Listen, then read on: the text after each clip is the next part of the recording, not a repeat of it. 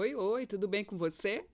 Pois é, pisquei e lá se vão meses sem um episódio novo aqui para vocês. Primeira coisa, me perdoem pela ausência, mas eu quero dizer que ao longo desse período, sim, mantivemos os devocionais lá no Café e Ele, na nossa, na nossa página, perfil no Instagram, arroba Café e Ele. Mas no último mês eu realmente dei uma pausa que era necessária lá também. Então fiquei quase 30 dias ali sem uma postagem nova e aqui um pouco mais que isso. Porém, eu voltei e voltei assim muito decidida a manter esse ritmo, até porque logo logo a gente vai fazer um ano aí, quero fazer uma celebração, uma produção de conteúdo bem diferenciada para o Café e Ele. E hoje eu quero trazer para vocês um episódio novo nesse novo episódio uma reflexão bem poderosa que tem a ver com esse tema que eu escolhi para essa série, que é a identidade 2.0, porque a gente já tinha feito uma anteriormente, a série Identidade. 2.0 porque vem mais turbinada. E o tema de hoje, nosso texto base, está em Provérbios 4, 23, 24 e 25. E eu quero falar sobre algo que eu até fiz uma live, fiz um vídeo lá pro arroba café e ele, mas eu quero trazer aqui de uma numa nova perspectiva. São oito chaves para você guardar o seu coração. A Bíblia nos ensina exatamente nesse versículo que eu acabei de dizer que nós devemos, sobretudo, que devemos guardar, devemos guardar o nosso coração, pois ele dirige o rumo da nossa vida. O coração, porque ele dirige o rumo da nossa vida, ele é a porta de entrada das nossas emoções e também que vai dar acesso não só à nossa alma, mas ao nosso espírito. Então, uma alma curada, tratada, ela vai dar acesso total a um espírito de Deus, ao nosso espírito, uma alma doente, desestabilizada, em desequilíbrio, ferida, machucada, ela passa a ser um impeditivo para que o Espírito de Deus acesse o nosso espírito. Por quê? Porque a maioria das pessoas tem essa dificuldade em acessar, deixarem com que o Espírito de Deus acesse o próprio espírito, porque vivem com base nas suas emoções e emoções feridas automaticamente vão trazer pessoas feridas. Mas aí, quando, quando Provérbios, né, a palavra de Deus nos diz em provérbios, provérbios que nós devemos guardar o nosso coração, ele não só nos instrui a isso, mas ele, ele nos ensina também. O próprio Pai nos ensina como que nós devemos fazer isso. E aí, na sequência, olha só que fantástico, vem as oito chaves. Se você puder abrir a Bíblia para meditar junto comigo, Ali, no versículo 24, ele já começa dizendo: evite toda conversa maldosa. Segunda, afaste-se das palavras perversas, ou seja, blinda a sua mente, que você vai blindar o seu coração. Cuida da sua boca. Lá em Tiago, ele fala sobre a língua, como a língua ela pode ser prejudicial. Então não se envolva em conversas que você sabe que não vão agregar e também não empreste o seu ouvido àquilo que você sabe que não vai edificar a sua vida. Então, primeira dica, evite toda conversa maldosa. Segunda chave, afaste-se das palavras perversas. Terceira, olhe sempre para frente. Ou seja, para que olhar para o passado? Lá não te pertence mais. Quarta chave, mantenha os olhos fixos no que está diante de você, ou seja, projete aquilo que você quer realmente para a sua vida, o lugar onde você quer estar. Quinta chave, estabeleça um caminho reto para os seus pés.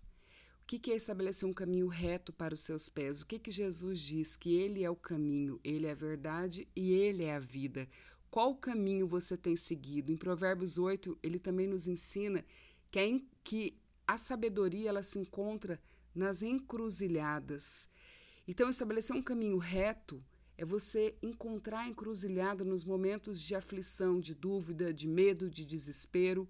É você buscar ser uma mulher sábia, um homem sábio, uma pessoa que sabe a quem recorrer porque já sabe qual é o caminho a ser seguido. Então, esse é o quinto ponto. Sexta chave: permaneça na estrada segura. Uma vez que você descobriu o caminho, já passou pela encruzilhada, encontrou o caminho da sabedoria, que é o próprio Jesus Cristo, permaneça nele. Você já esteve do outro lado, você já sabe como é o outro lado. Você quer voltar para lá? Faça essa pergunta para você do fundo do seu coração. Para que voltar lá? Ou para que ficar estagnada onde você já está? Não, foca no alvo e permanece. Sétima chave: não se desvie nem para a direita nem para a esquerda, ou seja, permaneça na estrada, que ele está reafirmando isso. Não olhe para o lado, se blinda. Isso é cuidar do seu coração, é você se posicionar e se manter coerente na sua decisão de, se, de, ter, de estar posicionado. Ou seja, aqui ele nos fala sobre a constância, seguir o caminho e se manter no caminho. E por último, a oitava chave: não permita que os seus pés sigam o mal. O mal você já conhece. E meu, meu pastor, meu pai na fé, pastor Célio, ele fala algo fantástico que eu vou deixar essa chave aqui para você.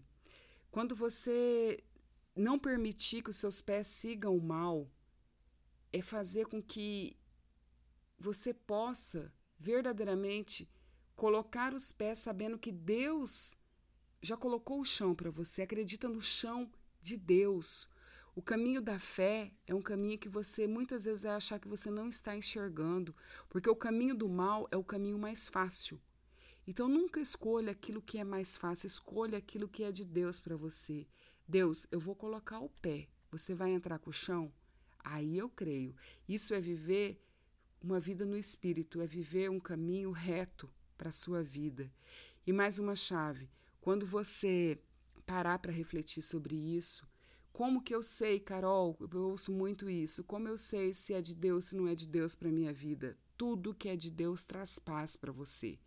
Quando houver dúvida, não tome nenhuma decisão em meio à dúvida, porque você provavelmente vai estar seguindo um caminho que não é de Deus para você.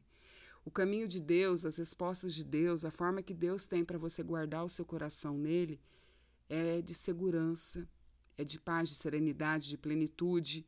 Então, vale muito mais você passar dias meditando, como diz o pastor, ruminando, processando, avaliando, buscando conselho de pessoas nas quais você realmente confia e vê Deus na vida delas. Não vai sair conversando com qualquer pessoa, pelo amor de Deus, do que você tomar decisões por impulso, por impulso por impulsividade, para depois você se arrepender daquilo que você fez. Então, guardar o seu coração exige não só essas oito chaves, mas elas são um fundamento, elas já são um início maravilhoso que você encontra no livro de Provérbios 4, a partir do versículo 23, e que eu tenho certeza, tenho certeza de que você vai se tornar uma mulher, um homem muito mais seguro na hora de tomar, da tomada de decisões, na hora de escolher o melhor para a sua vida. E lembre-se, todo pensamento gera um sentimento, e esse sentimento é o que vai, vai gerar, criar as suas emoções.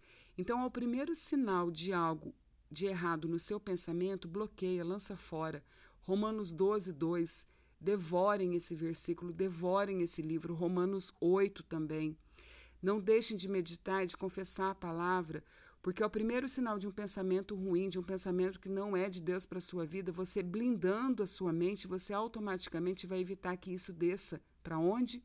Para o seu coração, que é o caminho das suas emoções. Acesso direto às suas emoções e também ao seu espírito.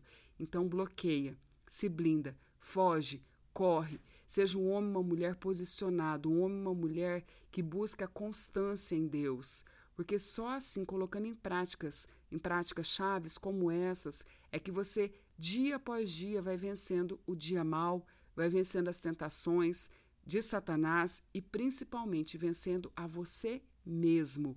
Porque na maioria das vezes, se você parar para refletir, não é o inimigo, não é o diabo que é seu maior inimigo, às vezes é você mesmo que tem impedido o agir de Deus na sua vida por ter tomado decisões erradas, por não estar ouvindo as pessoas certas para a sua vida e principalmente por não estar dedicando tempo em se relacionar com Deus.